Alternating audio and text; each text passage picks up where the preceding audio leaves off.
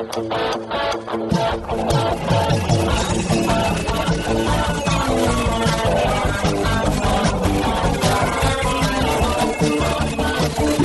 atenção, ouvinte! Para você que curte o cartismo, esporte a motor, acelerando com vocês, começa agora o podcast Cartbus!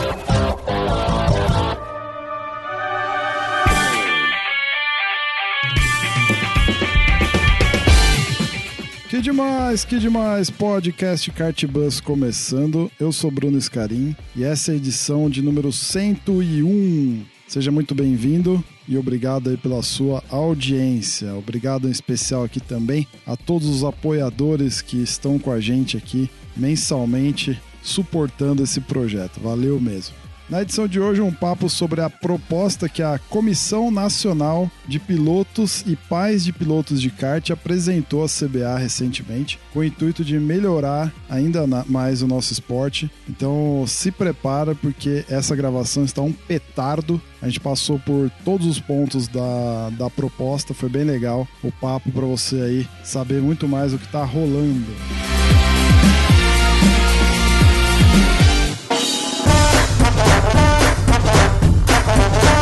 Antes da gente entrar na pauta, nós aqui do Cartbus, junto com a Pegasus Race, empresa aí pioneira em clube de treinos de kart, nós fechamos uma parceria para você andar muito mais de kart, só que com um detalhe especial, pagando menos. Então, são até 50 reais de desconto para você que quiser fazer parte do clube de treinos. Entre em contato comigo, acessa aí kartbus.com.br barra contato, que eu vou te explicar todos os detalhes aí para você poder fazer parte desse clube de treino e andar com muito mais de kart pagando menos.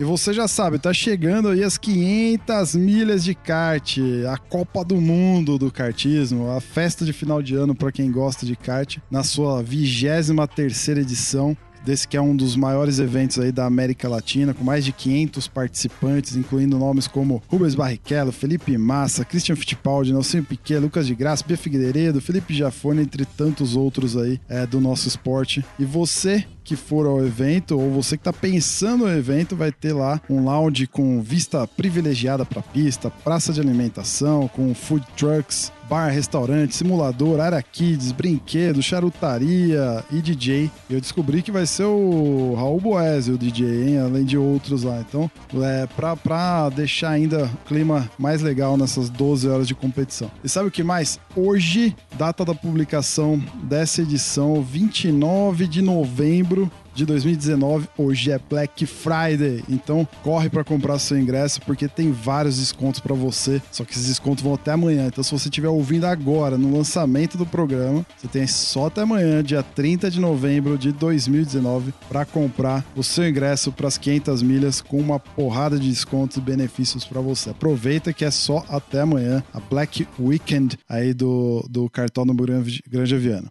Então, para você comprar, acessa agora aí o link que está na postagem ou 500 milhas, 500 o numeral, 500 milhas.eventbrite.com.br. O link está aí na descrição. Agora bora para pauta que tem muito assunto bom para você.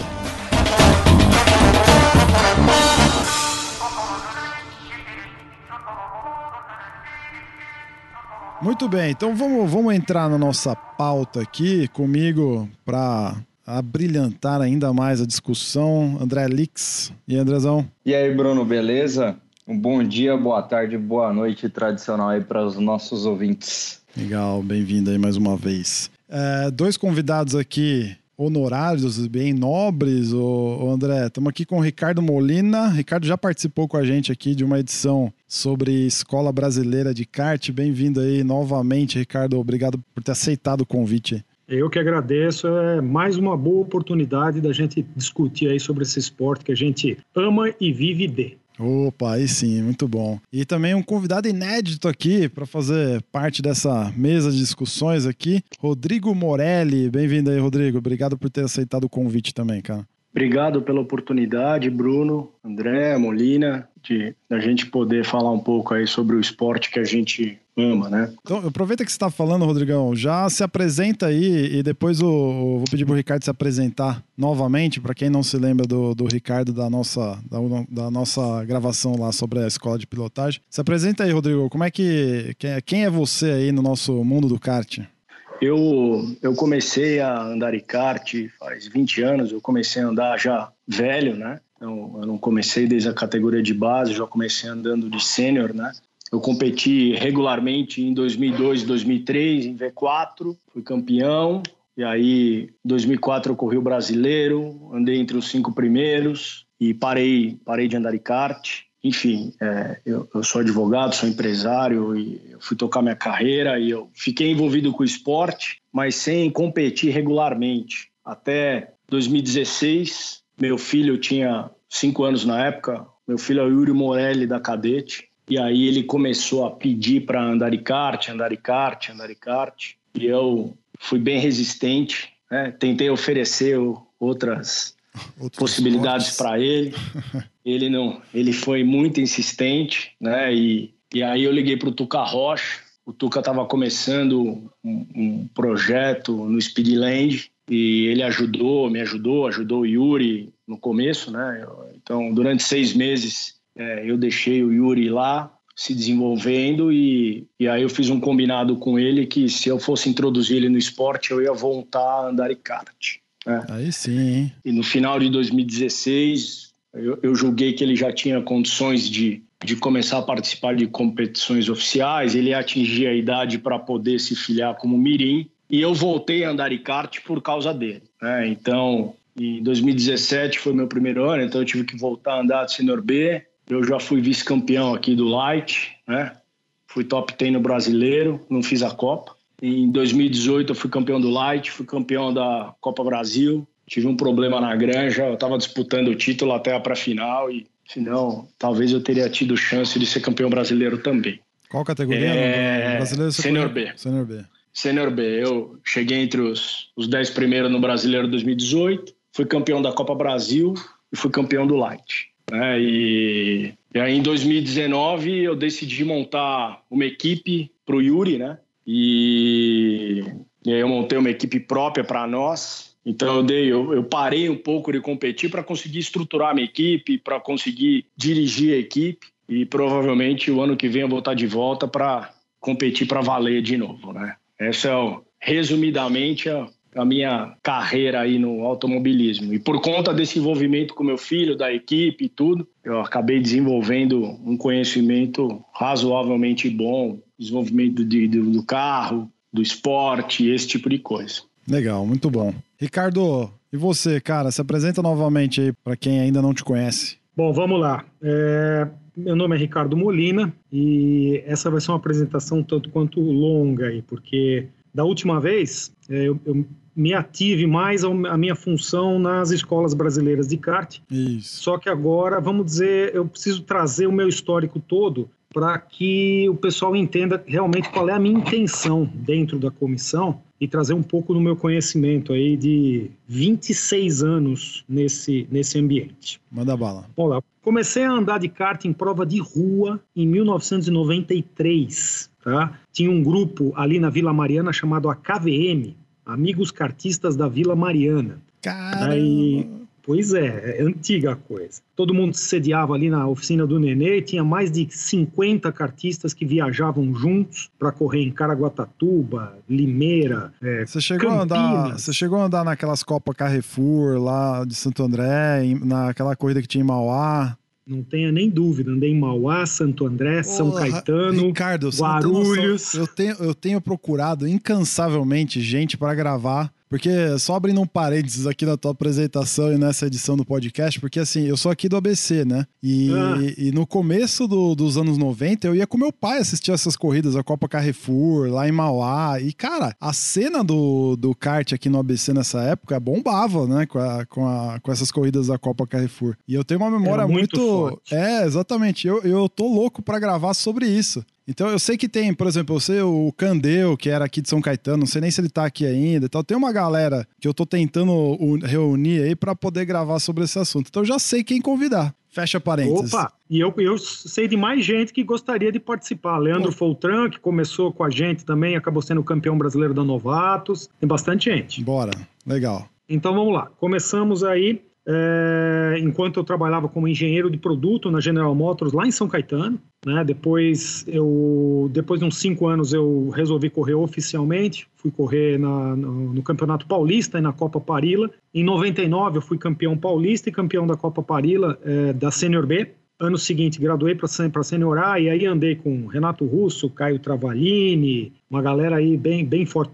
Andei com o Tuca Rocha, né, o saudoso Tuca. Ele nessa época era graduado A, foi bicampeão brasileiro da graduado A, depois andou com a gente na Sênior A. Né, e por volta de 2006, até ali andando de Sênior A, já quase super sênior, eu montei o início da fábrica Thunder para Brinquedos Bandeirante. Eu fui o engenheiro que criou todo aquele, aquele ambiente dentro da Brinquedos Bandeirante. Né? E, ao mesmo tempo, comecei a me envolver com é, a organização. Junto com Felipe Jafone, trabalhando na Granja Viana, na Copa São Paulo, comecei a redigir os regulamentos de esportivo e técnico que eu faço até hoje. Comecei a trabalhar também como comissário técnico né, nas provas em que eu não andava. E ali começou o meu envolvimento um pouquinho mais do lado de cá do muro, mas muito motivado por alguns acidentes sérios que eu tive e também pelo, vamos dizer, o mesmo caso que aconteceu com o Alan Sintes na Copa do Brasil. Eu passei pela mesma situação três vezes. Tive um acidente bastante sério na Aldeia da Serra em 2003, no seria o Campeonato Paulista, tá? Na Senior A eu tive um acidente na curva 4, me enrosquei com o Caio Travalini, tive traumatismo craniano, fratura múltipla da clavícula direita, fratura do arco costal direito, penetração de pulmão, fui removido de helicóptero para o Einstein, tá? porque a minha esposa é, tomou a frente do resgate tá? e arrumou um jeito de me levar para o posto do Einstein ali na, em Barueri. Caso contrário, estaria sujeito a um atendimento em pista fraco, Quando que foi? quase inexistente. Quando que foi isso foi aí, em dois, 2003. 2003. Foi o primeiro acidente sério que eu tive. Tá, a ambulância tava, não estava equipada suficientemente, a maca não tinha trava, minha esposa foi me segurando e iam me, me levar para um hospital público de Barueri. E ela basicamente ameaçou o motorista que se eu não me levasse para o posto do Einstein, que a gente tinha convênio que cobria, ela ia fazer, não vou nem, nem dizer o que ela ia fazer. Então esse foi o primeiro caso. A partir daí, eu comecei a me envolver mais seriamente com organização. Na Granja Viana, por exemplo, a gente conseguiu. O Felipe é uma pessoa muito aberta a qualquer tipo de evolução, tá? Dando dados que comprovem o ponto, ele imediatamente já implementa as ações que a gente sugere. Por exemplo, é, na Granja Viana teve um, um caso é, bastante conhecido, né? Tinha a equipe Jonas e Cal. O Cal era um preparador que todos nós adorávamos e ele teve uma parada cardíaca numa, numa largada, numa prova da Copa São Paulo. E por mais que o, o, médico de plantão tenha feito um bom atendimento na época, é, a remoção do cal foi muito lenta, uhum. porque naquela época a Granja Viana estava bombando, tinha 220 pilotos em cada etapa. E até a ambulância sair do autódromo, isso não, isso não, não, não afetou, tá? porque o, o infarto foi fulminante. Mas a gente percebeu que, por exemplo, a remoção era muito lenta. Durante o mês seguinte, nós criamos um portão de evacuação por dentro da pista. A ambulância fica postada ali na curva 1, é uma ambulância UTI, e se ela precisasse novamente evacuar um piloto, ela sairia por um portão que está ali perto da curva 2. E na prova seguinte nós fizemos uma simulação muito parecida, inclusive eu pedi autorização para o filho do Cal, para o Jonas, tal, para fazer a simulação exatamente no ponto onde o Cal sofreu o, a parada cardíaca dele. Uhum. É, do momento em que foi acionada a bandeira vermelha, incluindo estabilização do paciente, é, colocação na ambulância UTI e saída pelo portão, não demorou 1 minuto e 30. Então, é, foi assim um, um avanço, é um primeiro avanço que a gente teve. Só que os meus acidentes não acabaram. Tá? Teve um segundo acidente bastante sério é, ali no Campeonato Brasileiro de 2008, no Arena Sapiens. Lembra do Arena Sapiens? Sim. cartódromo que foi criado originalmente para o Desafio das Estrelas, né, do, do Massa, cartódromo maravilhoso que hoje está abandonado, infelizmente, é outros problemas que a gente pode discutir aqui mais tarde, mas numa, na largada da segunda bateria do brasileiro de 2008 Super Sênior, na largada, o, o, Pedro, lá do Rio de Janeiro, infelizmente eu não me lembro o sobrenome, mas ele rodou e ficou ao contrário na freada da curva China, que a gente chama, né? Que é, vai ser a 3, a curva 3 do, do cartódromo. E eu dei de frente com ele. Tá? Pelas fotografias, a gente estima que o meu corpo tenha subido quase 6 metros do chão. Meu Deus. E eu caí de, e eu caí de cabeça. Então, nesse momento, eu tive ombro deslocado e bacia fraturada. Não sabia. Quando eu acordei, eu me vi totalmente torto na pista e o Felipe Giafone falando comigo, ele fazia parte do CNK naquela época, e me chamando. Eu senti uma dor muito forte, falei, Felipe, eu não estou me mexendo porque eu estou sentindo uma dor muito forte. Aí ele falou, ok, vou chamar o médico, beleza. O médico me virou como se eu fosse um saco de batata. Nossa, cara. Me colocaram numa maca, e quando levantaram a maca, a maca quebrou no meio e eu dei com o quadril no chão. Meu Deus. Depois, vai vendo, vai vendo. Depois colocaram numa, naquela maca com rodas, né? Me tiraram na prancha, a prancha quebrou, colocaram na maca, levaram para ambulância. A ambulância não tinha é, partida, teve que pegar no tranco, não tinha sirene, não tinha trava de maca. Fui levado para o hospital de referência de Florianópolis, fiquei duas horas deitado no chão do corredor. Ah, tá? Nessa do médico me mexer, o ombro voltou para o lugar, então era um problema menos, mas o quadril fraturado eu não sabia. Eu simplesmente olhei para o Fernando Tchê, tá, que estava comigo, e para o Anderson, que era o meu preparador até hoje, olhei para eles e falei: olha, eu vou embora. Levantei com uma dor absurda, levantei, fui pro hotel, ignorei é, totalmente a documentação e no dia seguinte fui correr a pré-final e final com a bacia fraturada. Nossa. Essa, isso aí vou dizer assim, tenha sido até uma, uma forma de eu deixar passar a raiva pelo péssimo atendimento. Caras, isso foi em 2008. Nós estamos em 2019. O atendimento do Alan Sintes foi exatamente igual. Nada evoluiu. Então, assim, é, essa, assim, me apresentando, eu já te digo qual é a motivação principal da é. minha participação na Só comissão. refresca, refresca aí o, o, o acidente com o Alan. Perfeito, perfeito. O Alan sofreu um acidente numa das baterias da Senior A da Copa, Copa do Brasil deste ano, que estava sendo disputado lá no Beto Carreiro. Ele teve um, um get-together, assim, um encontro lateral com o Danilo Ramalho, capotou, se não me engano, na saída da curva 2, ou entre a 2 e a, e a reta, e acabou fraturando duas vértebras. E o atendimento de pista dele foi deficiente, foi levado para um hospital público, ficou três horas no chão e a, a, se não fosse a atuação do pai de um piloto cadete, Rodrigo, você lembra o nome do, do, do piloto, do pai do piloto que atendeu o Alan?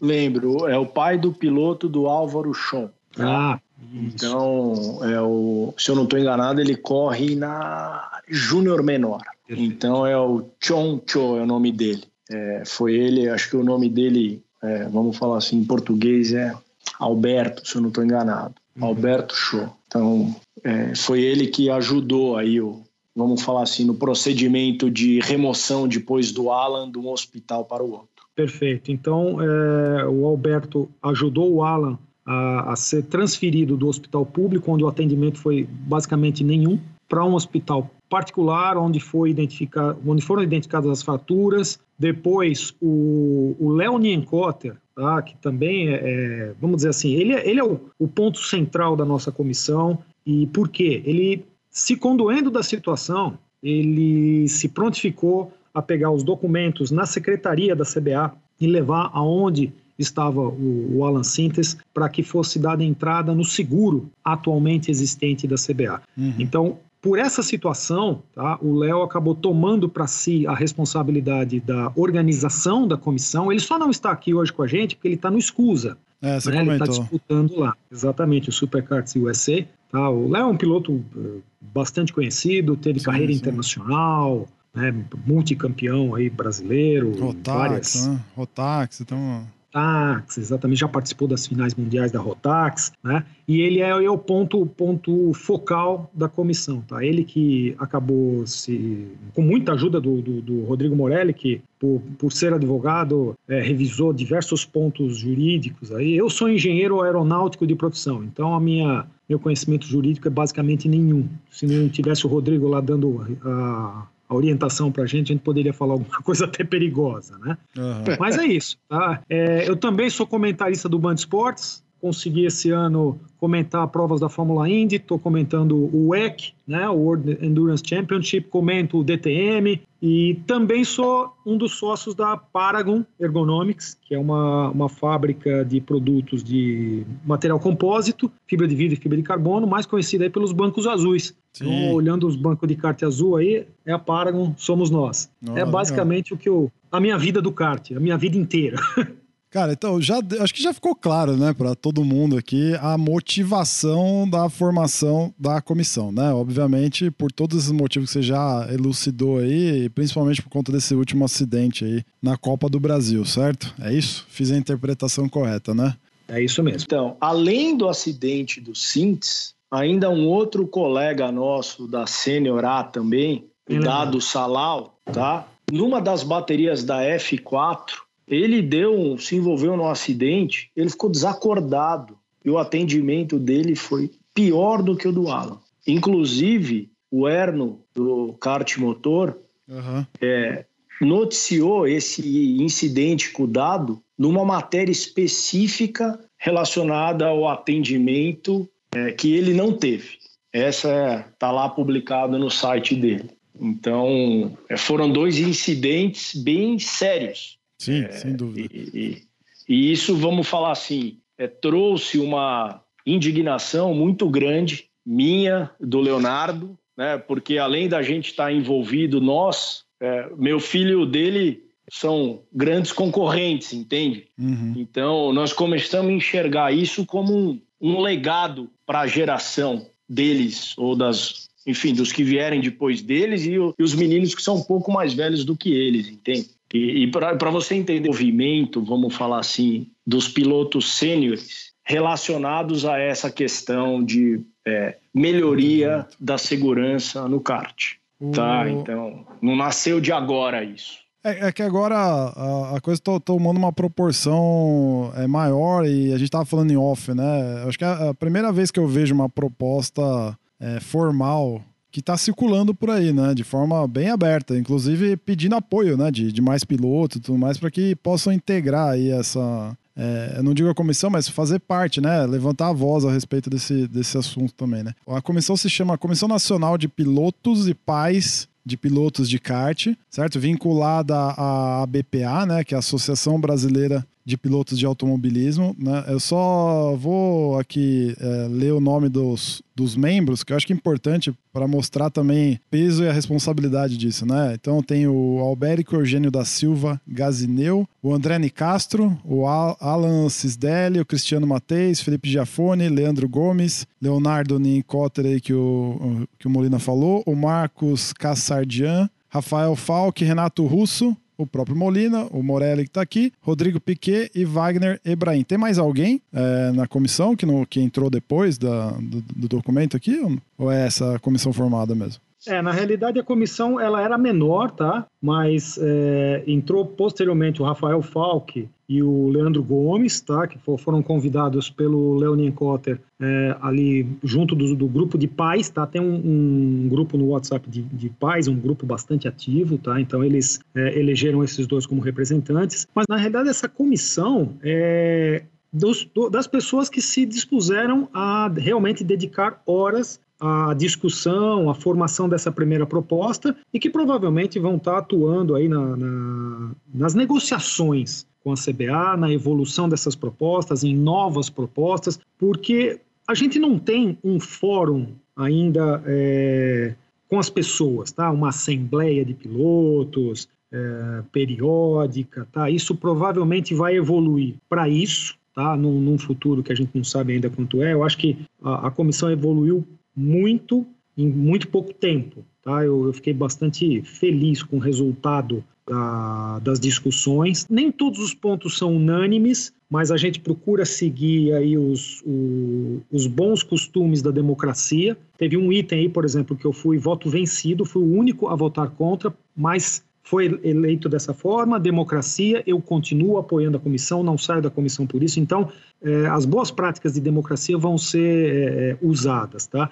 Então, é, essa comissão ela tende a crescer, mas por enquanto aí o, o núcleo atuante é, é, esse que você descreveu. Deu para entender bem aí as motivações, o que, que é essa comissão, né, e, o, o, e os objetivos dela, mas entrando então é, para valer nos são quatro grandes capítulos, né? E além da questão da segurança, também são pontuados algumas questões de custo, né? Então os, os quatro capítulos são é, propostas de melhoria da segurança nos campeonatos nacionais, redução de custo nos campeonatos nacionais também, alteração do calendário nacional de kart e a, o incentivo à participação de pilotos em eventos nacionais. Então eu queria começar entrando tópico por tópico aqui para a gente ir, tentar explanar com um pouco mais de detalhe cada um deles. Tá, então, assim, entrando no primeiro capítulo aqui que fala das propostas para melhoria de segurança, ele já começa aqui com um ponto que talvez eh, seja acho que o principal desse primeiro capítulo, que é a, a indicação da comissão de pilotos e de pais de um médico que a, CBA, que a CBA deverá contratar nos campeonatos nacionais, e aí ele lista para algumas atividades, né? Entre elas, eu acho que a, a, as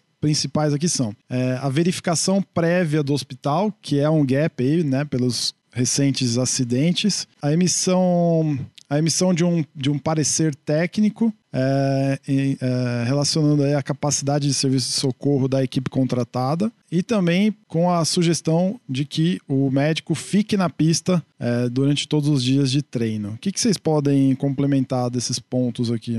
Vai lá, Rodrigo. Rodrigo, você, me, você me, prefere, me, me permite falar essa? Claro, por favor. Ah, legal, legal. Porque esse é, vamos dizer assim, essa é a minha maior motivação, tá? Então eu gostaria realmente de, de discorrer um pouco mais sobre isso. Bruno, é, na cronologia de um acidente, tá? A gente começa pela identificação das características principais de um acidente de kart, tá? Eu não sei se você conhece o Dr. Antônio Canedo. Já ouvi falar já. Então, tricampeão brasileiro da Super Sênior, então, um dos maiores especialistas de cirurgia, é, que, se chama cirurgia de mão, né? Então, é dos membros superiores, tá? atua no Einstein, atua no, no Sírio, é um excelente ortopedista, tá? Já me operou duas vezes, daqueles acidentes que eu descrevi, né? O bom é que o cara já ele... sabe, né? Mais ou menos o que causou e a forma, né?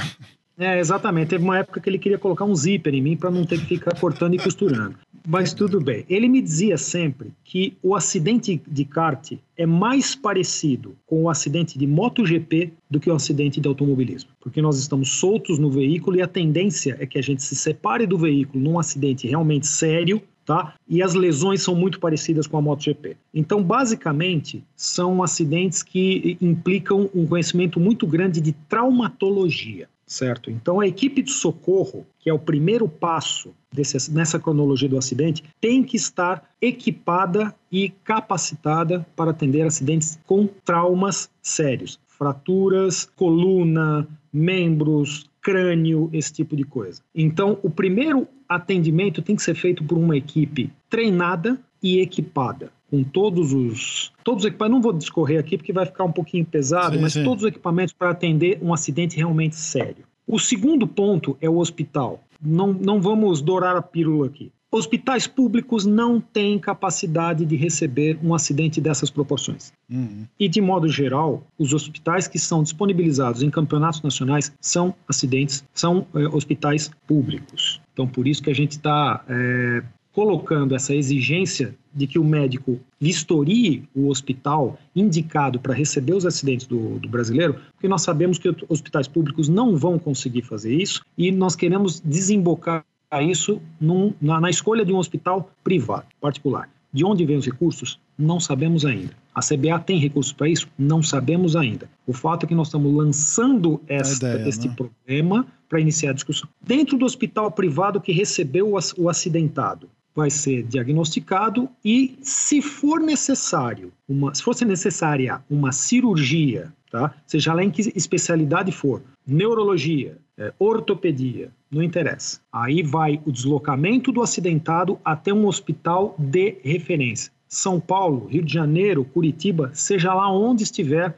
esta especialidade. O atendimento e, e, vamos dizer assim, o tratamento da lesão tem que ser o melhor possível, certo? Esse seria o terceiro passo. Tá? E o quarto passo é o tratamento pós, pós-cirúrgico. Então, a recuperação, fisioterapia, seja lá o que for. Então, a, a comissão eh, de, de, pilotos, ela, de pilotos e pais de pilotos, ela quer que todo este processo seja estudado mais a fundo, mas precisa começar de algum lugar. Então, a hum. melhor coisa é ter um profissional especializado na área, contratado pela CBA e aprovado pela comissão, pela comissão tá? Para que toque todo essa, esse conhecimento e que vá evoluindo ano a ano para que no final a gente tenha um atendimento dentro do que a gente espera. A CBA ela não coloca médico em dias de, de campeonato? Não, essa é, essa é uma atribuição da federação estadual. Tá? Para que um cartódromo seja escolhido para sediar um campeonato brasileiro ou uma Copa do Brasil, existe um, um, documento chamado Caderno de Encargos. Uma série de obrigações tem que ser cumpridas, entre elas a vistoria da pista, uhum. todas as condições da pista em relação às normas de segurança, que a CBA segue as normas da, da, SIC, da SICFIA, né, da CIK e FIA, né, e dentre elas está lá a obrigação da Federação Estadual de disponibilizar o uhum. atendimento em pista. Só que a gente quer que essa obrigação volte para a CBA, porque esse, esse trabalho não tem sido feito a contento. Por isso que a CBA tem que indicar um profissional. Tá? A CBA não tem médico dentro dos seus quadros, Sim. então ela precisa, talvez é, em tempo part-time, não sei de que forma. Tá? Começamos a discussão, mas ela tem que ter um médico especializado para tocar esse trabalho. Tá? Tem que ser um cara que saiba o que está fazendo. O ponto 1.7 e 1.8, ele comenta aqui sobre é, seguro, né? Tanto para o piloto em si, quanto para os mecânicos e a galera que trabalha no evento, imprensa e tudo mais. O que, que vocês podem comentar uh, nesses dois tópicos aqui? Então, é o seguinte: o que acontece? Com esse incidente aí que envolveu o Alan Sintz, o, o Leonardo ficou surpreso ao constatar que o seguro que havia sido contratado era um seguro saúde. E é importante eu explicar, tá, que seguro saúde é como ele funciona. A pessoa precisa pagar todas as despesas relacionadas àquele incidente para depois, quem sabe, receber de volta o valor da companhia. Ô, Rodrigo, esse esse seguro saúde, ele, ele faz parte da taxa que a gente paga normalmente para CBA lá quando você faz a carteirinha, certo? Tá lá dentro do, desse valor, do valor que é pago anualmente, parte dele é destinado para isso, certo? Certo, mas é, o que acontece, né? Eu acredito que ninguém sabe da, de como ele funciona, tá? Eu, eu sei porque eu sou advogado, tá? Mas se você perguntar para qualquer um dos participantes do evento, eles não sabem que eles vão ter que custear o tratamento para depois pedir por uma potencial cobertura da companhia. E, e é claro, você imagina como o Molina está explicando para nós, né? Num acidente é, de, uma, de um certo grau de, de magnitude aí, é, essas despesas médicas podem ser é caríssimas, absurdo, entende? Né? São altíssimas. E são altíssimas, né? E, e, a pessoa ali, os familiares e todo mundo, eles não estão preparados para. É, eles acreditam que esse seguro vai ajudá-los nesse incidente, entendeu? Então, Sim. quando nós percebemos isso, nós falamos, não, isso não pode funcionar assim. Então, é, a nossa ideia é sair fora desse modal do seguro uhum. e termos algo parecido com uma assistência médica, como se tem quando você contrata aquela tipo, seguro quando... viagem. Isso, tá? você vai viajar e tem lá o... Você compra, Essa né? Você é compra por um ideia, período. Entendeu? Então, é, nós queremos mudar a plataforma para esse modal. Eu andei conversando com algumas companhias de seguro, tá? Por conta dos relacionamentos profissionais que eu tenho, né? E eu também, nós não temos certeza se já existe um produto específico que pode nos atender, tá? É, se tiver, eu imagino que por conta do esporte não deva ser assim uma coisa tão barata. Né? Eu acho que deve É ter... verdade, é verdade, mas é uma. É, Porque é um tá esporte de claro risco, né? para nós, né? Sim, claro. Mas em contrapartida, né? Nós, nós não podemos ficar desamparados, entende? Não, com então certeza nós temos não. que achar um, um meio termo, né? Sim. Então a ideia nossa, o que estamos propondo é partirmos para algo semelhante a um, a um seguro viagem, tá? Legal. E por que de envolver os, vamos falar assim, quem trabalha no evento? O próprio Molina falou na introdução, né, que o Cal, ele teve um problema enquanto ele estava trabalhando. Então é justo, né, é, que o com toda a equipe de apoio dos pilotos, né, que fazem também o evento acontecer, que eles tenham essa cobertura, né? Porque sem o trabalho deles, sem o apoio deles, não- nós não Uhum. podemos participar dos campeonatos, entende? Sim, sim, faz todo Né? sentido. Tá? Então, é, essa é a nossa ideia. Excelente. O- a parte 1.9 aqui, ele fala sobre mecânicos ou empurradores devem obrigatoriamente participar de um curso de primeiros socorros organizado pela CBA. Eu achei interessantíssimo isso aqui, é, porque isso aqui tem, de certa forma, a ver com algumas das nossas edições aqui do podcast, que a gente fala de segurança. O André acho que vai lembrar. E a gente sempre aborda esse tema, de tempo em tempo a gente volta com o tema segurança aqui no podcast, porque a gente entende que é um valor para o esporte que precisa ser olhado é, de maneira mais atenta, né? E quando a gente fala disso aqui, a gente percebe que em muitos campeonatos, em muitos, em muitos cartódromos, a gente não tem uma equipe de pista é, tão bem preparada justamente para fazer esse primeiro socorro. E além disso, né, a gente não vê muitas vezes o próprio piloto é, agindo de forma segura. O, o Ricardo já trabalhou em fábrica. Eu trabalho em fábrica, ele, eu acho que ele vai concordar comigo. A gente fala de comportamento seguro, de atos, atos inseguros ou atos seguros, né, de condições inseguras. E, e, e se a gente for fazer análise de acidente, Talvez, eu não parei para fazer, tá? Mas é bem provável que em alguns dos casos de acidente, é, a gente tenha, é, é, a- além da condição insegura, né, do, do cartódromo ou da, da situação, do momento, da área onde hou- houve o acidente, muitas vezes também um ato inseguro do piloto, né? E quando eu vi essa, esse, esse tópico aqui, o 1.9, que fala de mecânicos empurradores, eu achei interessante, eu achei, opa, tem um caminho aí, né? E a- além, além de, de querer entender um pouquinho melhor desse ponto, eu gostaria de, de comentar o, o porquê não inserir também os pilotos. Porque eu não vi em nenhum lugar na, na, na pauta aqui. É, eu, eu, eu posso. Eu concordo com você, tá? Eu fui General Motors por sete anos e Volkswagen por cinco anos. E eu fiz o curso da CIPA, fiz o curso de primeiros socorros, sei de tudo que você está falando, realmente, né? Os, os atos inseguros. E vamos, vamos lembrar de alguns casos, tá? Em que a falta de treinamento é, de mecânicos ou a falta de conhecimento, vamos dizer assim, de mecânicos e até mesmo dos pilotos possa ter agravado a situação, ou não. No, meu- no- no meu acidente, por exemplo, do, do Ariana Sapiens, eu estava desacordado e quando eu recobrei a consciência,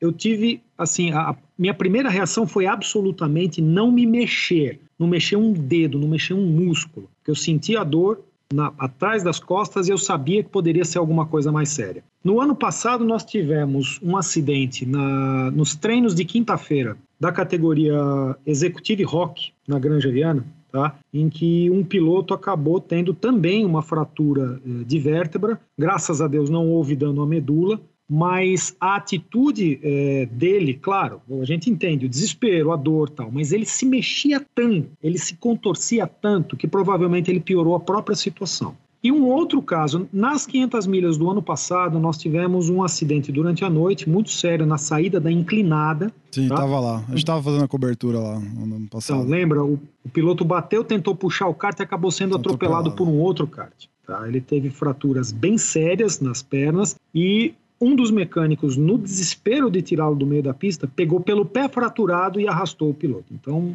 assim, provavelmente piorou a situação. Então, esse item, na realidade, ele visa é, é, explicar para as pessoas o que fazer num caso de acidente como esse. Acalmar o acidentado, tentar mantê-lo imóvel e, de modo algum, é, executar algum movimento, alguma manobra que possa piorar a situação. Apesar de, de repente, é, sinalizar de uma, de uma forma mais, mais vigorosa. Então, tem que ser feito um treinamento, realmente, tem que ser feito um, uma instrução, essas pessoas têm que ser informadas do que fazer e principalmente do que não fazer numa situação dessas. Tá? Esse item 1.9 né? É. É, é. bastante ligado a esse foco, o que fazer e principalmente o que não fazer. Não, fantástico, eu acho que é por aí. E eu incluiria, assim, se, se vocês aceitarem sugestões, é, eu incluiria pilotos aí também. Acho que faz, faz sentido, entendeu? Assim, eu tô quieto aqui porque a introdução quase deu um podcast aqui, mas me assusta quando a gente conversa com o pessoal que pilotou já há muito tempo as histórias de horror dos acidentes, né? É, não é coisa é, pequena, a gente né? Teve, é, a gente teve alguns aqui que a gente gravou que o pessoal falava, putz, se eu contar todas as histórias aqui, vocês vão desistir do kart, né? E como que é urgente essa necessidade de evolução que o pessoal está propondo agora com a comissão, né? Total, muito. O tópico 1.10, pessoal, acho que é o maior desse capítulo aqui. Ele fala sobre a criação de um fundo né, é, para custear as primeiras 72 horas de atendimento em casos de acidente que demandem aporte financeiro, além do seguro mencionado no item que a gente começou, comentou agora há pouco. É... Como é que é isso aí, cara? É, então, a ideia é, é a seguinte, né? Primeiro, como eu expliquei quando a gente estava falando sobre o, item do seguro, né? É, nós temos consciência de que é um esporte de risco e que a cobertura disso não é barata, né? E nós temos consciência também que há inúmeros embates ocasionados que são, né, é, nascem aí quando você dá a entrada num atendimento médico emergencial que demanda um atendimento especializado, com práticas especiais e tudo, que vai custar dinheiro. É, nós sabemos que tem resistência, vamos falar assim, é, financeira e legal de ter esse atendimento. A ideia de se criar um fundo é dar capacidade financeira para os pilotos de não ter esse risco de chegar lá, de ter a recusa, de não ser autorizado o tratamento, é o do, daquilo que foi combinado no seguro não acontecer. A ideia do fundo é essa, entendeu? Entendi. É o risco do não Esse, atendimento, né? Exatamente isso. Então, como o Molina comentou, os dois acidentes sérios que ele teve, né? Felizmente, é, ele, ele foi atendido prontamente. Poderia não ter sido, como Sim. aconteceu com o Sintes. O Sintes não foi atendido no hospital público, ele foi removido para o hospital particular e, até onde é, temos conhecimento, houve uma demora, eu não sei se justificada ou injustificada, em, em, em o plano de saúde dele aceitar o tratamento dele. Entendi. Ele precisou manejar medida judicial, esperar por uma ordem liminar para começar o tratamento. Ai, meu Deus. E, e geralmente Entendeu? isso então, acontece isso, isso aos é finais público, de semana. Né? Isso geralmente acontece Exato. aos finais de semana, onde o contato com o convênio médico ainda fica é, pior, né? Pior. Então, assim, por conta disso, né, surgiu essa nossa ideia e falou: não, peraí, vamos criar um fundo, né, uhum. é, para a gente não ter essa dificuldade. Sim. Ah, olha, tá bom, nós tivemos que dar entrada no piloto, ótimo. É, quanto vai custar? Não interessa, nós temos dinheiro para pagar. Nem que seja esse primeiro atendimento emergencial, entende? É. Essa é a ideia a essência é essa.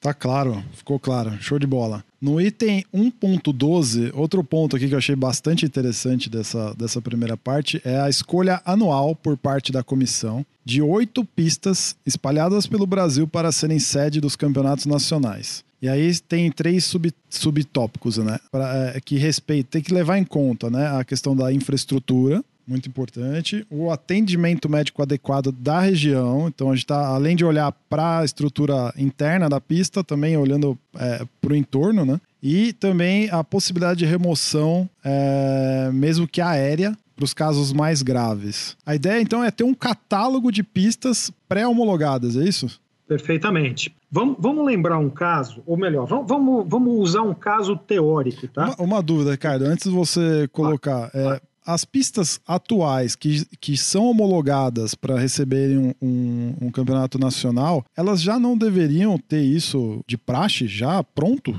Olha, infelizmente, a gente segue uma regulamentação de um ambiente que é muito mais desenvolvido que o nosso. O que, que eu quero dizer com isso? A homologação das pistas segue a norma SICFIA. A norma SICFIA pressupõe países europeus onde, de modo geral, você tem é, atendimento muito próximo de qualquer lugar. Sim. Tá? Não, não, não, vamos dourar a pílula. A Europa está muito mais evoluída em relação a isso do que nós. Tá? Presença de hospitais, esse tipo de coisa. Presença de recursos. Tá? Então, a homologação da pista ela leva muito em consideração a parte técnica de pista. Sim, medidas isso... de asfalto, distância ah, de barreira, isso. esse tipo de coisa. Mas não o entorno, né? não, o, não. as áreas de apoio né? externa. Não, não, não, não. Eles pressupõem que exista um hospital, ponto. Tá. Agora, a qualidade do hospital não é levada em consideração. E como que vai ser a escolha disso?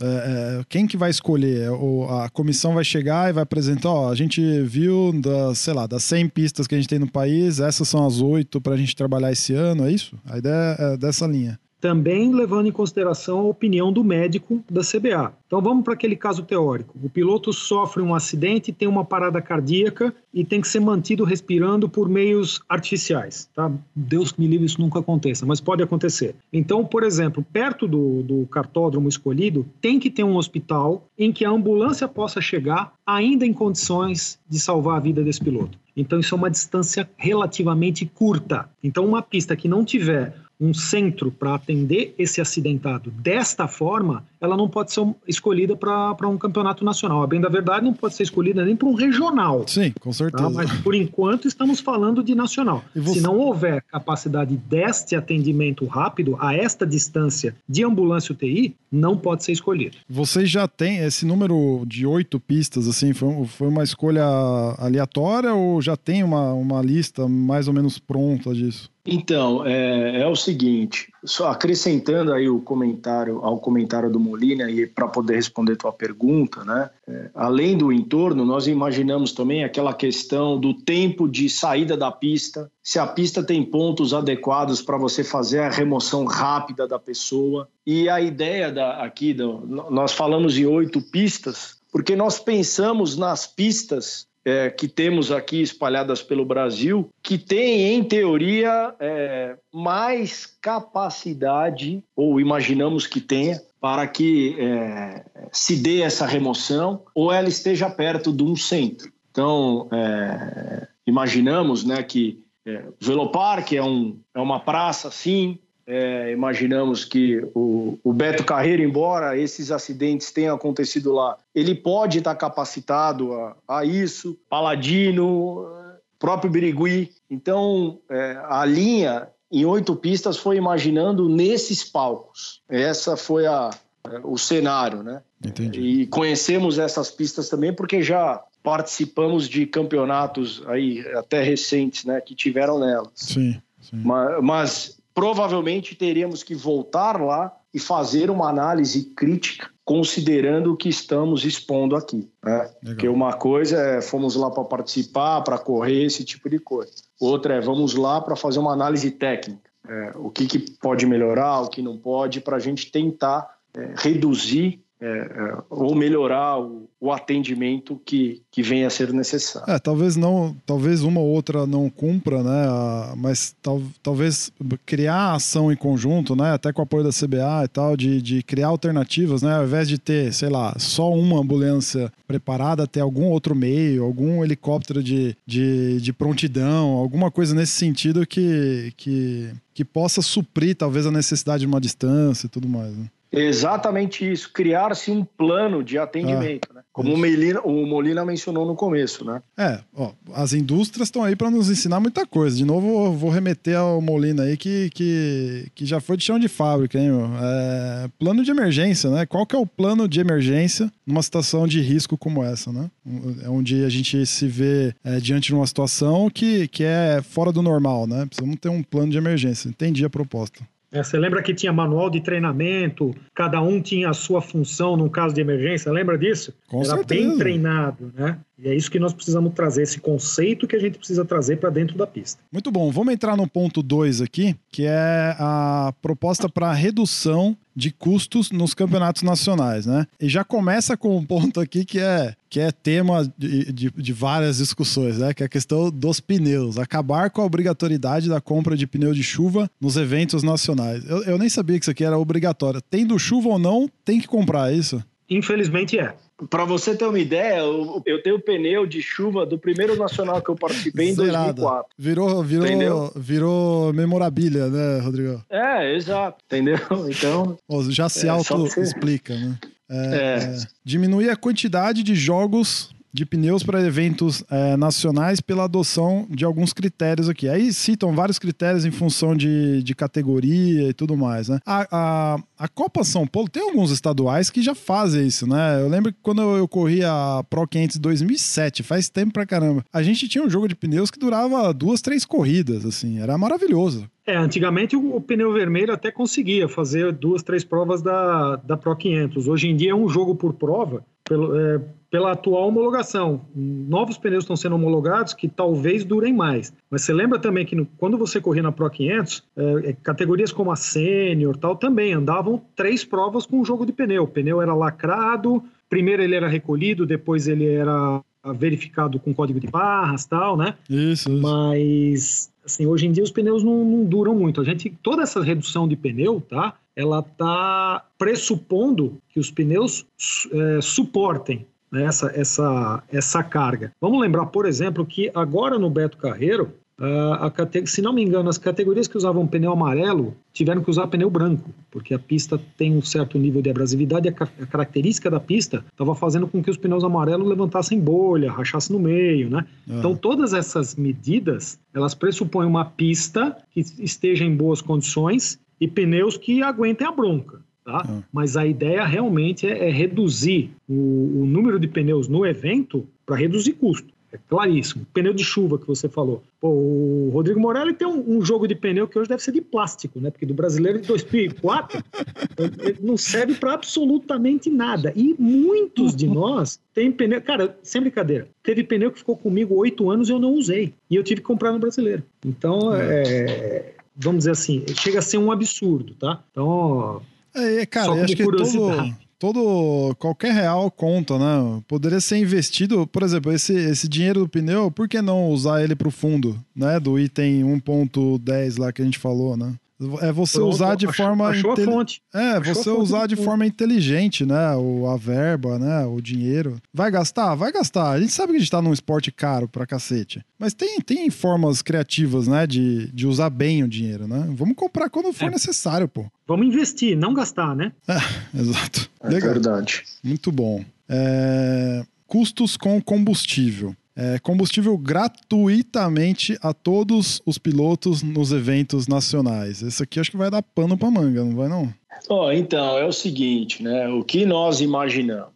Bom, primeiro, eu não sei se vocês sabem, né? Mas o, o custo do combustível num evento nacional é muito caro, tá? Não é que é caro, é muito caro. É mais do, então, que, a então bomba, é mais do que a bomba no, no posto de gasolina, é isso? Não, custa mais caro do que a gasolina náutica, entendeu? Então, só para quem não, não tem ideia, né, o preço aí do, sei lá, o diesel náutico, gasolina náutica, vai ser 12, 13 reais o litro, é mais caro. É.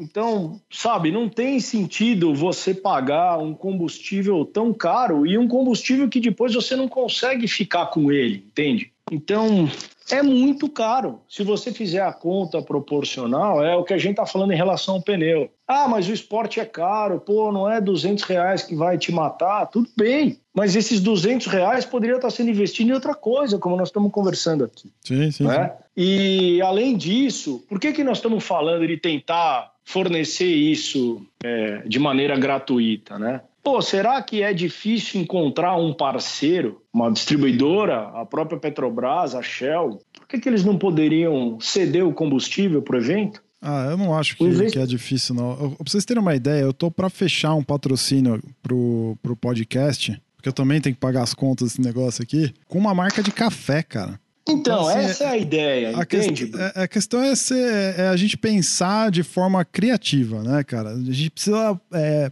é, parar para raciocinar é, e criar modelos, né, inteligentes, né, cara? Sim, então assim, parece razoável, né, você buscar o apoio Aí é o que nós estamos dizendo, de, talvez de distribuidora da região, talvez do empresário da região. O investimento não é tão grande. Entende? Então, por que não trazer esse incentivo para o esporte, né? Por que, que não a gente não usar essa ferramenta de promoção, né? Além de, é claro, diminuir o custo para os participantes, mas de permitir que pessoas se envolvam e invistam no esporte de maneira razoável. Acho que essa é a ideia. A coisa partiu daí, entendeu? Pô, eu consigo talvez um patrocínio, ou parte de um patrocínio, entendeu? Nós não estamos falando de um patrocínio aqui milionário, né? Então, parece que é algo que faz sentido. Eu, eu é, lembro. E, Rodrigo, você, você falou aí dos 200 reais, né? Que não é 200 reais que deixa caro, mas se a gente já pegar só o pneu de chuva e o combustível, já chega em quase mil reais, né? De economia. É, eu, eu dei esse exemplo, né? Porque eu é, eu estou vivendo muito intensamente o kart nos últimos três anos, tá? Por causa da entrada do meu filho no esporte e tudo. E você ouve esse tipo de comentário, né? Oh, mas, né?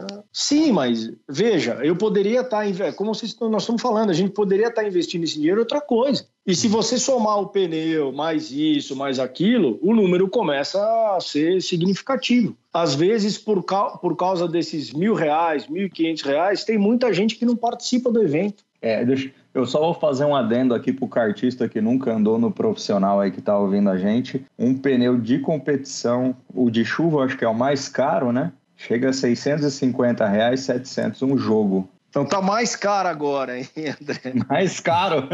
É, um Puta pneu de chuva hoje, se eu não estou enganado, é 770 reais. Meu tá? Olha aí, para guardar tem, no box. Tem marca, é, eu, tem uma outra marca entrando no mercado aí, né? Talvez mude um pouquinho essa cena para os próximos anos aí, né? Mas esse, essa outra marca tá tentando entrar no mercado já faz bastante tempo, né? É, tem então, isso também. É que eu vi, eu vi esses dias o. o... Um teste. Né? Exatamente. E aí eu questionei, eu questionei o, o, piloto. E aí, vai entrar mesmo? Então, deve entrar começo do ano. Então, eu, eu acho assim que, que é bem-vindo, né? De qualquer forma, eu sei que tá tentando há muito tempo, a gente ouve falar disso há muito. Eu acho que eu fiz uma postagem num blog que eu tinha de kart há muitos anos atrás é, sobre essa mesma marca tentando entrar. Enfim, estamos alguns anos depois aqui falando de novo disso, né? Mas é, eu acho que é um, é um suspiro, né, também? É mais ou menos. É, mais ou menos. Eu não sei se o Rodrigo sabe, mas, por exemplo, é, há, há, há, poucos anos atrás, tá? Uma marca que não é essa que está tentando entrar, uma outra marca, tentou é, participar, uma marca homologada já, tentou participar de um campeonato brasileiro. A norma é que para fornecer pneus para um campeonato brasileiro, sendo homologado, é aberto, tá? Qualquer um usa o pneu que quiser. Mas cada marca tem que estar com a quantidade de pneus no cartódromo suficiente para suprir todos os pneus. Então, todos, se, os pilotos. todos os pilotos. Meu Exatamente. Deus. Então, se são duas marcas, tem que ter pneu ali para dois brasileiros. E eu não sei se uma marca nova entrando vai ter esse, sabe, essa capacidade. Talvez mudando a norma, alguma coisa, mas a norma atual é essa. Hum. Tá? Já que é opcional, você pode optar por o pneu que você quiser, a marca tem que estar capacitada, capacitada a suprir quem quiser. E no caso, até todos os pilotos, se eles quiserem. Então não sei se, se isso vai conseguir se, se modificar o conta, preço. Né? Se fecha a conta. Gente, eu só queria Exato. abrir um, um, ponto aqui. Eu resgatei uma conversa, que, umas perguntas que eu mandei pro, pro Dadai em julho é, na época do brasileiro, quando foi anunciado a, um patrocinador, né, um naming right para o campeonato. Acho que foi a primeira vez que isso aconteceu na história do kart brasileiro, se eu não me engano. Eu achei bem legal é, a conquista, né? A Prati Donaduzzi, né? Foi a patrocinadora do, do brasileiro desse ano. E aí eu mandei algumas perguntas pro, pro Dadai e, e o Emerson, que é o, o Relações Públicas da CBA, me respondeu com, com, com os comentários dele. Né? Eu, a primeira pergunta que eu fiz, e é a primeira vez que isso está indo ao ar, porque na época acabou não encaixando em nenhum, nenhuma das nossas edições. Então, casou. A primeira pergunta que eu fiz foi: que benefícios esse patrocínio traz para os pilotos? Eu acho que tem, tem tudo a ver com, a, com o que a gente está falando agora. Aí a resposta foi do, do Dadai, né? Do presidente da CBA, desse ciclo que a gente está, que começou há dois anos atrás, né? Se não me engano. O ganho Isso. para os pilotos é indireto, mas extremamente relevante, uma vez que temos cotas de patrocínio do Campeonato Brasileiro de Kart comercializadas. Podemos oferecer uma competição mais organizada, com mais visibilidade e uma estrutura muito melhor, o que acaba beneficiando todos os pilotos. Aí a segunda pergunta foi: tem uma aspas sua no texto em que você comenta sobre a importância de uma parceria dessa no fomento da categoria de base. como isso se dá na prática?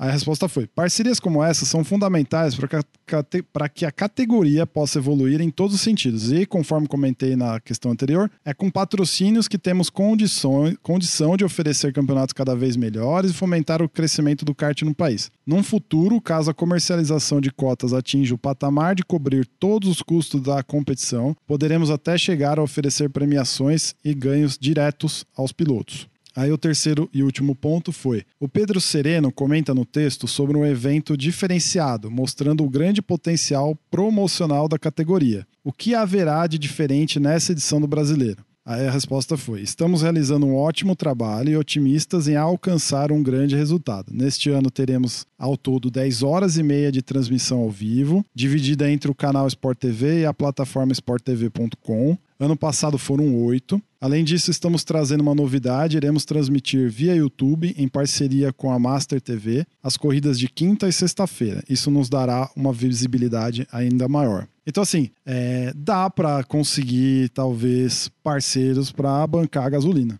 Sem dúvida, sem dúvida. Se, se um recurso tá, que a CBA conseguiu para o brasileiro está sendo usado para divulgação do campeonato, isso pode é, multiplicar essa, essa oportunidade de, ah, de, de, promoção. Tá? Então, hoje, o brasileiro é transmitido ao vivo, é, as baterias principais pelo Sport TV, as, as não, vamos dizer assim, o ideal seria transmitir todas, é. mas as demais categorias pela internet e tal. Então, pô, isso realmente. É o que já é uma, uma grande uma conquista, né, Molina? É uma grande conquista, né? É, é maravilhoso assistir o campeonato, o campeonato de kart pela TV, ver o comentário da galera que nem. Eu recebi vários comentários de, de pessoas que nem, nem conheceram o que era kart direito e sabem que eu gosto, que eu tô de certa forma envolvida e falando. Então é legal, né? Você gera um. O fomento de fato ele acontece. Agora, se temos toda essa possibilidade, né? É de novo, utilizar a verba, talvez, não só para divulgação, né? Que também é importante, mas é, tentando ajustar os custos, né? É, o Sim. Bruno, é, a gente precisa ter uma, uma vamos dizer assim, uma, uma perspectiva. Tá? É, o departamento comercial, vamos dizer assim, da CBA, que deveria ir a campo tá? todo ano para procurar é, parceiros para os eventos do ano seguinte, vamos lembrar que as empresas fecham o budget aí por volta de outubro. Se a gente estiver falando, inclusive, em projetos dentro da lei de incentivo ao esporte, uhum. tá? que pelo que a gente sabe, a isenção que o governo federal é, disponibiliza todo ano nunca é é, atingida, o máximo, tá? Por falta de projetos. Então, já ouvi numa, numa palestra, tá? Assim, mandem projetos, porque tem folga. Então, essa busca tem que ser feita, por exemplo, para o Brasileiro 2020, ela tinha que ter sido já, feita até julho, agosto do ano desse aqui. É, já estamos atrasados. Já. Exato. E eu não sei se o departamento comercial da CBA ele está atento para esse tipo de coisa. Tá? Eu não sei como foi fechado o acordo com a Prata e Dona Dulce, foi um baita acordo, putz, fiquei muito Sim, feliz, muito bacana. Legal. Levaram o Reginaldo Leme para fazer uma palestra, ótimo, excelente. Hum. Mas e daí para frente? Se existe essa, essa, esse canal de transmissão das corridas, quem está correndo atrás desses recursos? Pô, vamos correr atrás de uma petrolífera para ceder gasolina. Tá bom, já foi feito esse approach com todas elas? Existe um projeto bem descrito, projeto na lei de incentivo, um escritório de fomento já foi contatado, sabe? Tem uma série de atividades que a gente que é piloto ou dono de equipe, como o Rodrigo é, que a gente sabe que precisa ser feito. Eu não sei se a CBA, pelo foco que ela tem de ser é, normativa, se ela está é, atenta para esse tipo de detalhe. Tá? Então, um pedido como esse que a gente faz é para levantar a bola e, no momento certo, numa reunião, de repente, ajudar a CBA a, a correr atrás disso. Pô, mas a CBA é, é, a Confederação Brasileira, tem que saber, não necessariamente, porque a função dela não é correr atrás de patrocínio. Ela sim, pode sim. ser, mas até hoje não foi. Vamos andar aqui, ó. O item 2.4, 2.5 e 2.6 fala da unificação de categorias. Acho que faz todo sentido, né? Dependendo do tamanho do grid, faz todo sentido é, é, juntar categorias. Tem campeonatos estaduais que já fazem isso e, e não tem basicamente nenhum problema, né? Porque são, às vezes acaba sendo muito parecido em termos de, em termos de, de tempo, né? De pista. Utilizar os unificar os grids de categoria como Super Senior e Senior Master, é, criação de carteiras CBA específica para piloto que só corre em campeonatos regionais a custos mais baixos, redução de 5 para 4 dias em cada fase do Campeonato Brasileiro para tentar dar uma enxugada é, nas despesas, né? É, e tem um, um, ponto aqui dessa lista que é a extinção de uma categoria, no caso aqui a Super F4. Por quê? Bom, eu vou, vou dar aqui meu ponto e aí o Molina dá o dele, tá? A F4 tem uma repercussão muito grande hoje, né, no kartismo, em relação aos motores alugados. A Super F4, o que nós temos notado, né, é que por conta de ser uma categoria de preparação livre, é, os custos passam a aumentar de maneira é, incessante, né? Você não, todo mundo quer melhorar o equipamento, quer desenvolver e aquilo que era para ser uma alternativa mais barata se torna algo tão custoso quanto participar de uma categoria 125. Né? Se eu não estou enganado, na Copa Brasil agora que teve em outubro, eu acho que não teve prova da Super F4 tá? Por falta de inscritos, ou tiveram três ou quatro inscritos e essa categoria não correu. É, eu li, eu vi alguma é, coisa disso, tem razão. É isso. É, é, eu tô certo, não tô, Molina? Concordo em gênero, número e degrau. É isso mesmo, cara. A Super F4, os aluguéis de motor estão, assim, perigosamente próximos aos, aos, aos, aluguéis de grandes preparadores da 125, tá? Não que os preparadores de F4 tenham capacidade menor, longe disso. Não, mas Até é a proposta, um... né? A pro, a, o propósito da F4 é o que o Rodrigo falou, né? De, de ser Perfeito. meio que a porta de entrada, né? Não, não Teria que ser de baixo custo e a Super F4 não o é. Ah, o, esse é. ano a gente teve vários pilotos vindo do, do Rental Kart para F4, sendo campeões brasileiros, o que foi é, importantíssimo assim para a cena do, do rental kart, dos karts, ah, dos campeonatos amadores e tal, né? Justamente por essa, por ser a mais acessível, né? É, isso mesmo. A gente tem aí muita gente que, que corre nos campeonatos da Granja Viana que já passaram pro, vamos dizer assim, que é chamado de kart profissional, né? Sim. É, que, vamos dizer assim, não rental. E tem vários campeões de, de, de Super Senior Master, de Super Senior, da graduados, F4 graduados, mas sempre das categorias de motor sorteado. Uhum. Tá? Que você consegue fazer um campeonato brasileiro com custo né, muito menor do que a Super F4. Muito bem, senhores. Vamos lá, avançando aqui na nossa pauta. Terceiro, o terceiro capítulo fala da alteração do calendário nacional. Quando eu li isso aqui, é, eu falei, nossa, cara, é tão, foi, é tão óbvio, né? Por que, por que não, né? Eu não sei se tem algum outro motivo, mas aqui diz: a Copa, a Copa Brasil deve ser disputada em julho e o Brasileiro de Kart em janeiro. O objetivo é fortalecer a Copa e o Brasileiro pela melhor distribuição do calendário durante o ano, não fazendo com que muitos pilotos desistam da temporada depois de julho ou cheguem à Copa, que atualmente é logo após o Brasileiro, em outubro, já com orçamento esgotado. Faz todo sentido, né? Você tem algum ponto além disso para deixar mais claro ainda? É autoexplicativo. Os regionais esvaziam depois do brasileiro. E a ideia não é essa, né? O último tópico aqui é a proposta, o capítulo 4 aqui, proposta para incentivar a participação de pilotos em eventos uh, nacionais. Né? Então começa aqui com criar um ranking e um título meritório de super campeão nacional. Achei fantástico isso é, é, juntando né, os resultados tanto da, da Copa do Brasil quanto do brasileiro, certo? Certo. O item 4.2 é o valor da inscrição deve ter um desconto progressivo, de acordo com a distância entre a pista e o evento e a cidade onde o piloto mora. Podem explicar isso aqui com, com mais detalhe, pessoal? Então, o que acontece, tá? É, eu ouço isso muito aqui do, dos pais do, de pilotos que correm o campeonato, o Light aqui, ou a Copa São Paulo, né? É, muita gente vem de fora de São Paulo. Então, além do próprio custo que ele tem com a competição, ele tem o custo de deslocamento.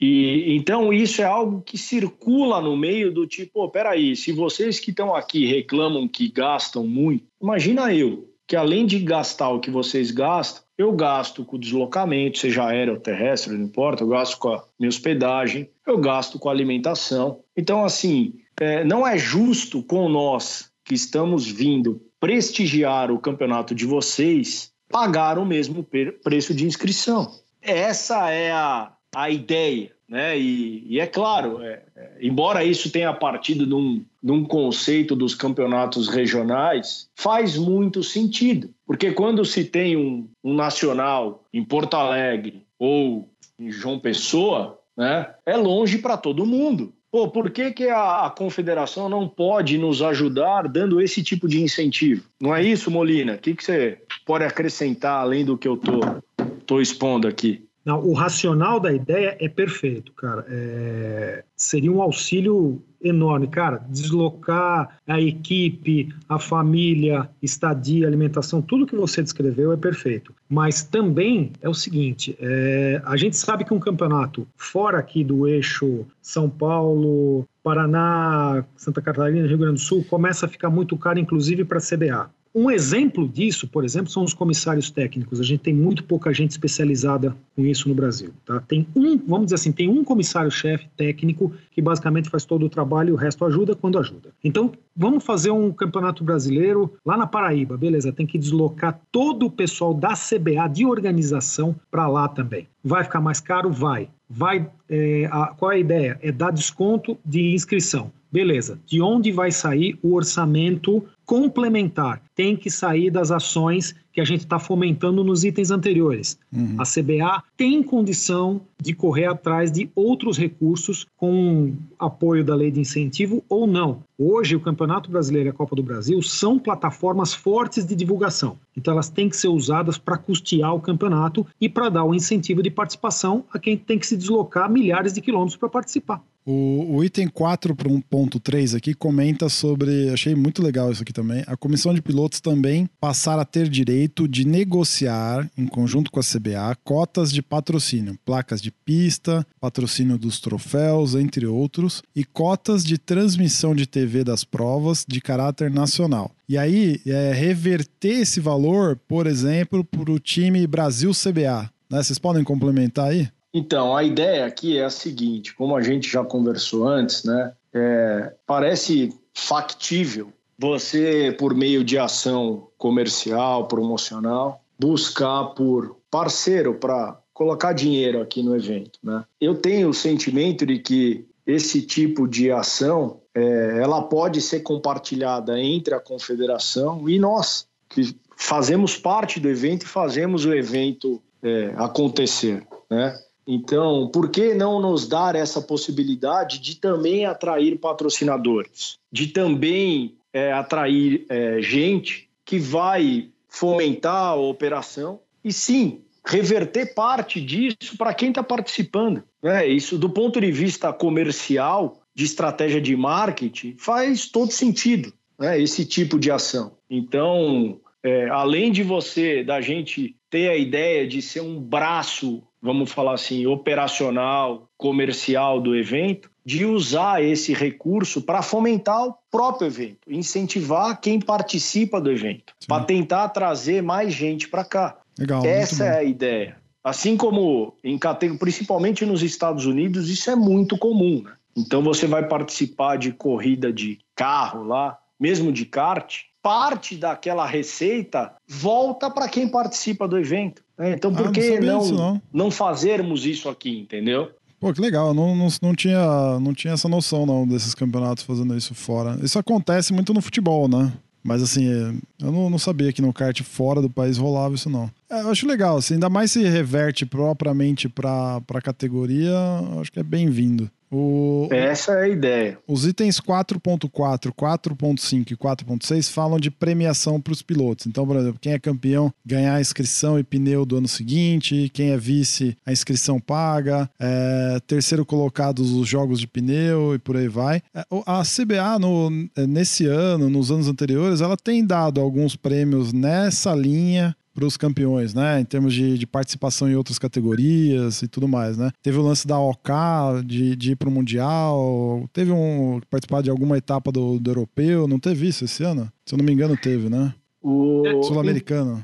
É, basicamente assim, é, a CBA tem criado alguns incentivos. É. Tá? É, por exemplo, uh, nesse momento em que a categoria, as categorias OK, OK Júnior e Codasur, elas foram criadas a partir do ano passado, você tem pacotes de incentivos em que os pneus têm ou é, uma redução brutal do preço ou até os pneus são gratuitos quando você compra o pacote e tal. Mas assim, não é meritocracia. A ideia aqui é ah, é criar realmente um incentivo para o campeão tá? É, para que atraia mais pilotos, tá? E para que valorize ainda mais o, o, título, entendeu? Não é apenas um, uma, uma, linha a mais que você põe no teu currículo. Não, tem um incentivo para que você continue praticando, tá? E que realmente valorize a conquista. Ótimo. Abordamos aqui basicamente os principais pontos aqui da, do documento. Se você quiser conferir, caro ouvinte, tá linkado aqui no nosso na postagem dessa edição. Você pode abrir é um PDF para você consultar. Para a gente encerrar, turma, como é que tá a questão da proposta nesse momento? Hoje a gente está gravando no dia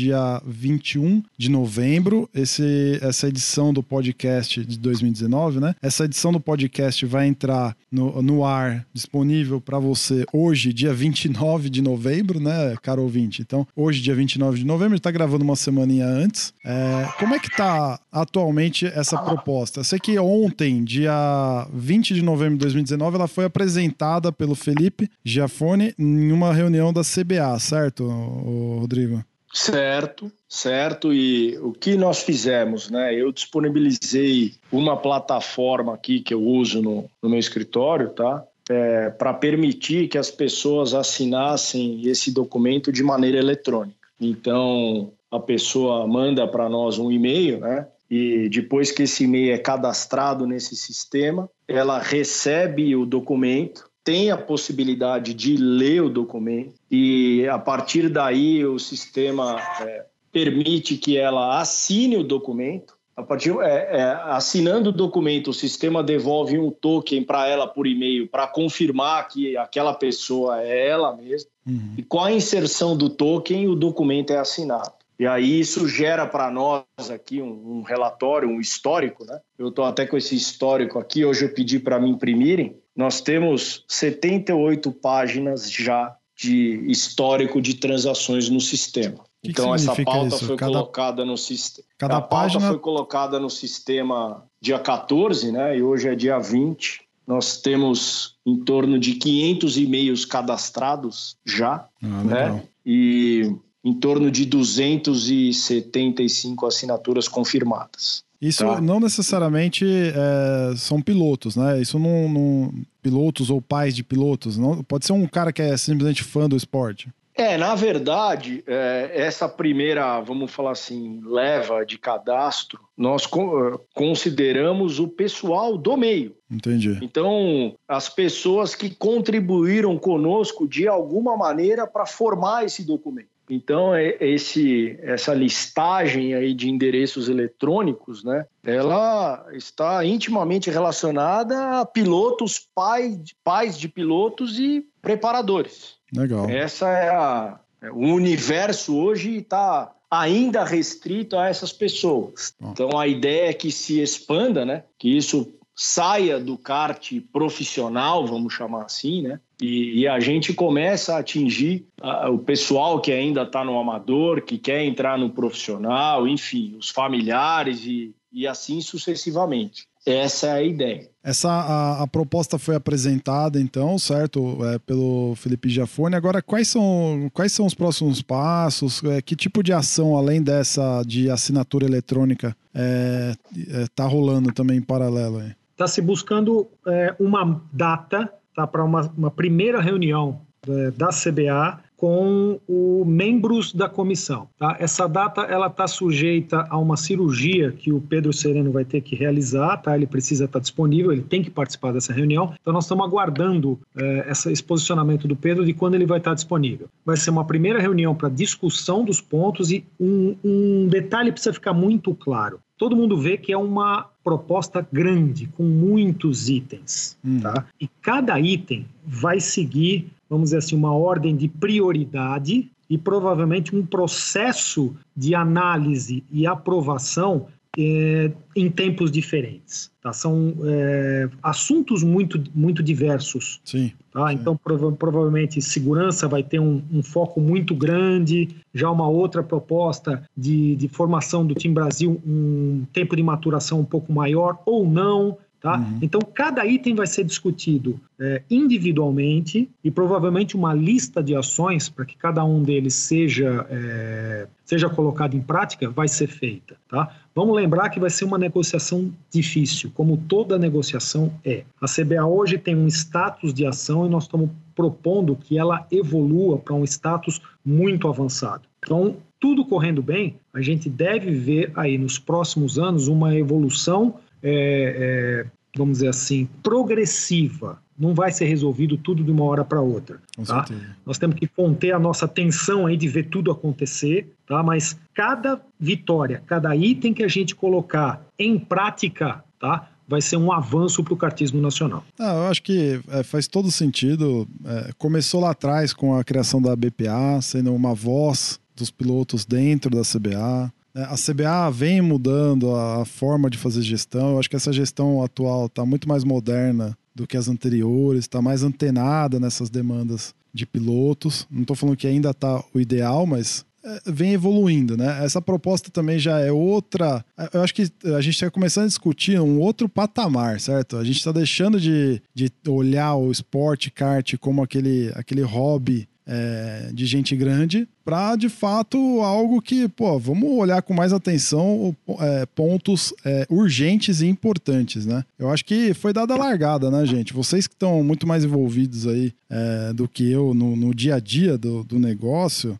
é, se a gente aqui que cobre bastidor, né? Que, que é apaixonado pelo esporte, mas que ainda não vive disso, ou que é, acompanha é, de uma forma um pouquinho mais afastada do que, do que vocês estão lá dentro, né? Fazendo acontecer de verdade, já percebe isso. Então, é, eu acho que é um caminho, é o que você falou, né, Molina? É um caminho, foi dada a largada, agora é fazer a curva 1, depois a 2, né? Depois a 3 e por aí vai, certo? Vamos dar umas derrapadas aí, mas a ideia é a gente completar todas as voltas. Muito bom. Gente, para quem quiser de alguma forma se envolver com todo esse processo, como é que a gente pode engajar a nossa audiência para isso? Eu imagino que nós vamos daqui para frente, tá, ter duas frentes. A primeira frente é, claro, nós queremos continuar recebendo é, e-mails, é, buscamos por mais apoiadores da pauta que já está aí, já está colocada, né? E provavelmente, com o tempo, outras ideias vão surgir, seja vindo da, do, do fruto das próprias negociações que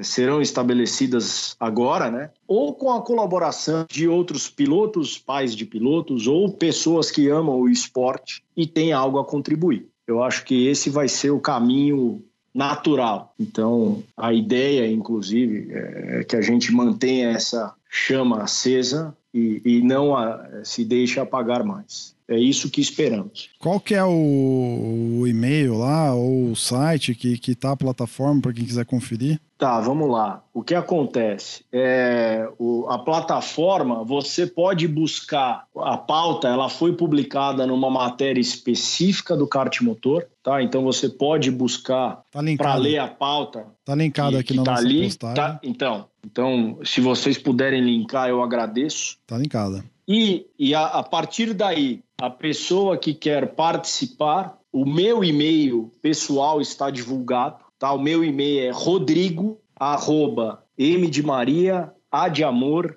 D de dado, V de verde, S de sapo. Então é rodrigo, arroba, madvs.com.br. É, a pessoa me manda um e-mail e eu coloco esse e-mail cadastrado aqui no, nesse sistema que eu disponibilizei para poder gerar o, as assinaturas. E além disso, é, eu também já recebi alguns e-mails com sugestões e imediatamente eu passo essas sugestões para a comissão, né, para que todos tomem conhecimento e a gente já forme uma opinião sobre aquilo. E, e, e, passe a alimentar aquilo numa segunda, numa terceira, numa quarta rodada de negociação. Essa é a dinâmica. Muito bom, gente. Excelente. Eu acho que deu para abordar aí bastante coisa, deu para deixar ainda mais claro é, o intuito. Então, eu só tenho a agradecer vocês. Obrigado aí, Rodrigo Morelli, pela participação. Valeu, Ricardo Molina também. É, e fique à vontade aí para dar o, as considerações finais aí. Queria agradecer tá, a, oportunidade que a gente está tendo de, de, tornar público essa, essa nossa a, ação, que é nossa, mas que também é de todo mundo. Ela surgiu com um grupo pequeno de pilotos, mas ela vem crescendo, pequeno de pilotos e pai de pilotos, mas ela vem crescendo e a ideia é envolver cada vez mais gente do nosso esporte para que a nossa voz cresça e, e, permaneça, tá? Nós estamos eh, estabelecendo um caminho, um canal de comunicação que nunca houve. Sempre foi CBA para nós. Poucas vezes aconteceu o, a comunicação no sentido oposto. Então, por favor, nos ajudem, participem, tá? Venham para o nosso grupo que a gente vai fazer esse esporte evoluir. Boa, valeu, Ricardo. Rodrigo, obrigado.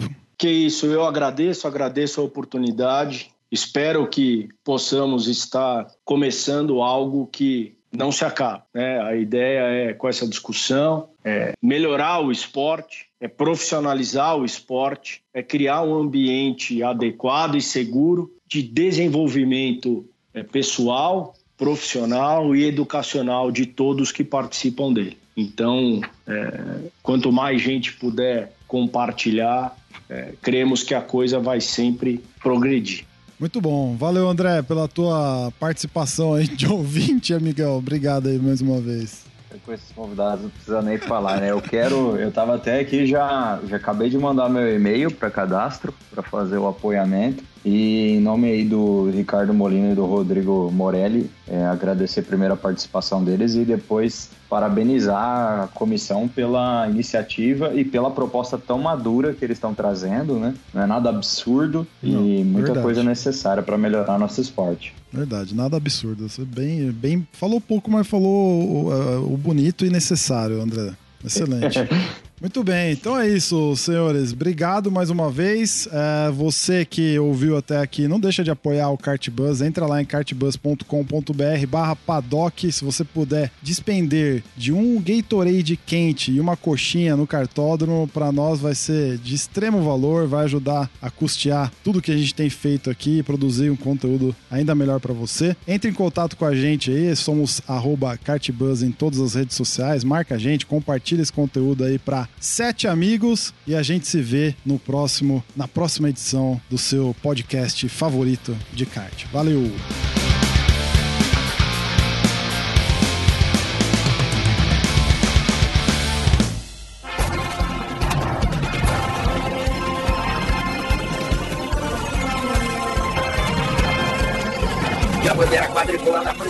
E branca agitada. Encerramento do podcast Cardbus. Acesse o site card.bus e interaja conosco nas redes sociais.